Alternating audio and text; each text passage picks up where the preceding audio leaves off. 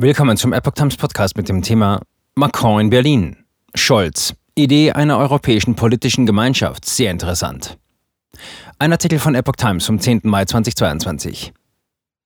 Erstmals nach seiner Wiederwahl reist der französische Präsident für ein Treffen mit Bundeskanzler Olaf Scholz nach Berlin. Der traditionelle Antrittsbesuch steht unter besonderen Vorzeichen. Bundeskanzler Olaf Scholz hat die weitere enge Kooperation mit Frankreich in der Europäischen Union hervorgehoben. Die deutsch-französische Freundschaft sei als Motor wichtiger denn je, sagte er beim Antrittsbesuch von Präsident Emmanuel Macron nach dessen Wiederwahl am Montagabend in Berlin. Scholz nannte es wichtig, dass sich Frankreich bei der Präsidentschaftswahl klar für Europa entschieden habe. Macron kam zum ersten Auslandsbesuch seiner zweiten Amtszeit nach Berlin. Scholz erläuterte, dass es um neuen Schwung für Europa gehe.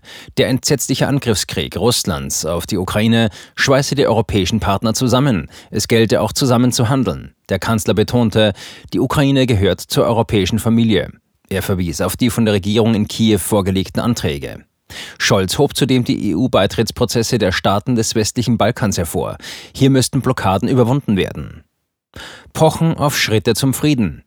Frankreichs Präsident Emmanuel Macron sieht derweil in der zurückhaltenden Rede von Kremlchef Wladimir Putin bei der Moskauer Militärparade noch keinen Fortschritt für den Ukraine-Konflikt. Was wir erreichen wollen, ist ein Waffenstillstand, so schnell wie möglich, sagte Macron in Berlin. Nur damit könnten die Verhandlungen zwischen der Ukraine und Russland zu einem Abschluss gebracht werden, um einen Frieden zu erreichen und in der Folge einen dauerhaften Rückgang der russischen Truppen. Das ist unser Ziel. Man wolle der Ukraine bei Verhandlungen beistehen, über deren Bedingungen sie selber entscheide. Denn unsere Positionierung ist an der Seite der Souveränität und territorialen Integrität der Ukraine nicht mehr, nicht weniger, sagte Macron. Diese Verhandlung nach einem Waffenstillstand ist die einzige, die eine Wiederherstellung des Friedens ermöglicht. Europa werde dabei in zweierlei Hinsicht eine Rolle haben, und zwar bei Sicherheitsgarantien und beim Wiederaufbau der Ukraine. Bundeskanzler Olaf Scholz stellte fest, es sei wichtig, dass jetzt eine Deeskalation weiter vorangetrieben wird, jedenfalls was die Rhetorik betrifft. Es sei wichtig, dass es nach so vielen Kriegswochen nun bald entscheidende Schritte zu einer Beendigung des Konflikts gebe. Es sei aber nicht vorstellbar, dass die Ukraine einen Diktatfrieden akzeptiere, der Bedingungen vorschreiben wolle, die sie für ihre Souveränität und Integrität als Nation nicht akzeptieren könne. Macron Europäische Kooperation jenseits der EU.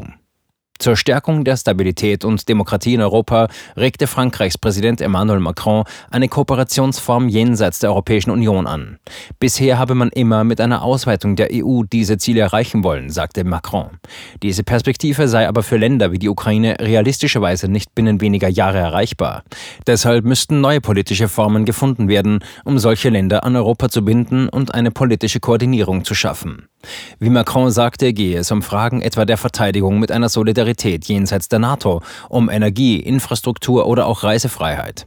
Länder, die in ihren Beitrittsbemühungen zur EU schon weiter fortgeschritten seien, sollten aber nicht zurückgewiesen werden. Das von ihm angedachte Kooperationsbündnis könnte auch Großbritannien nach dem Brexit wieder koordiniert in Europa einbinden, meinte Macron. Kanzler Olaf Scholz sprach von einem sehr interessanten Vorschlag. Die EU könne nun stark sein, wenn ihre Mitglieder eine Reihe von Kriterien teilten, zum Beispiel Rechtsstaatlichkeit und wirtschaftliche Fragen. Gleichzeitig gäbe es auf dem europäischen Kontinent viele Länder, die den EU-Staaten in ihren Bestrebungen für Freiheit und Demokratie sehr ähnlich seien und an den Staatenbund eng angebunden sein wollten.